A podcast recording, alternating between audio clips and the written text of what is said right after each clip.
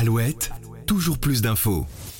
Le corps a ses raisons que la raison ignore. Si la plupart des footballeurs professionnels étaient au repos la semaine dernière lors de la trêve internationale, d'autres joueurs sélectionnés avec leur pays pour les qualifications du prochain Euro, qui prendra place en Allemagne en juin prochain, n'ont pas eu le temps de souffler et se sont même blessés, gravement pour la plupart, comme le jeune espagnol Gavi, joueur du FC Barcelone, victime d'une rupture du ligament croisé.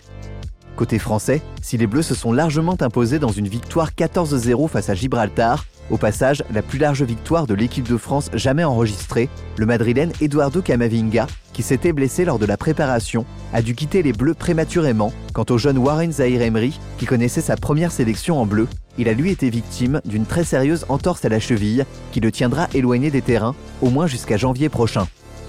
Les Français ne sont pas les seuls dans ce cas, puisque le Norvégien Erling Haaland, le Brésilien Vinicius Junior, l'Anglais Marcus Rashford, le Camerounais Onana ou encore l'Allemand Ter Stegen ont également fait les frais de lésions plus ou moins graves. Alors cette vague de blessures soudaines est-elle le fruit du hasard ou un révélateur du trop grand nombre de matchs disputés?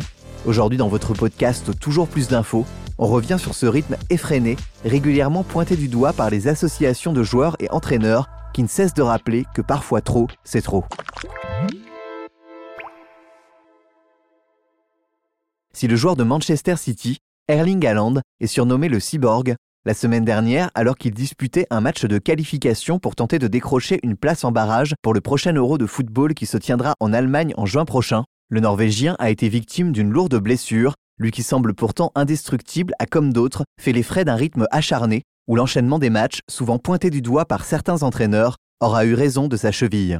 Mais la plus grave blessure a eu lieu du côté de l'Espagne, alors que la Rora affrontait la Géorgie entraînée par le Français Willy Sagnol, puisque sur un contact, le jeune Gavi, qui évolue au FC Barcelone, a été victime d'une rupture du ligament croisé antérieur qui marque tout simplement la fin de sa saison. D'autres footballeurs comme le Brésilien Vinicius, l'Allemand Ter Stegen ou l'Américain McKenny devront également se tenir éloignés des terrains pour quelques semaines, voire quelques mois. Alors comment expliquer cette véritable hécatombe de blessures Premier début de réponse, pour le syndicat des joueurs internationaux, la FIFE Pro, il existe un lien direct démontré à travers une étude que le trop grand nombre de matchs augmente considérablement le nombre de blessures. Depuis quelques années, l'entraîneur de Liverpool, Jürgen Klopp, n'a cessé d'alerter sur le fait que l'enchaînement des matchs allait tuer le football, allant même jusqu'à affirmer qu'il deviendrait bientôt impossible d'aligner 11 joueurs sur sa feuille de match avec ce rythme effréné.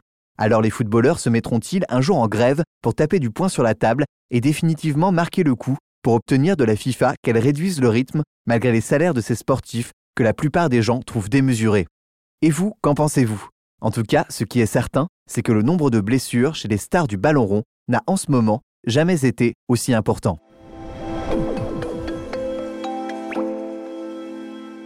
C'était votre actu du jour sur ces blessures qui se sont abattues telle une malédiction la semaine dernière sur les plus grands footballeurs de la planète.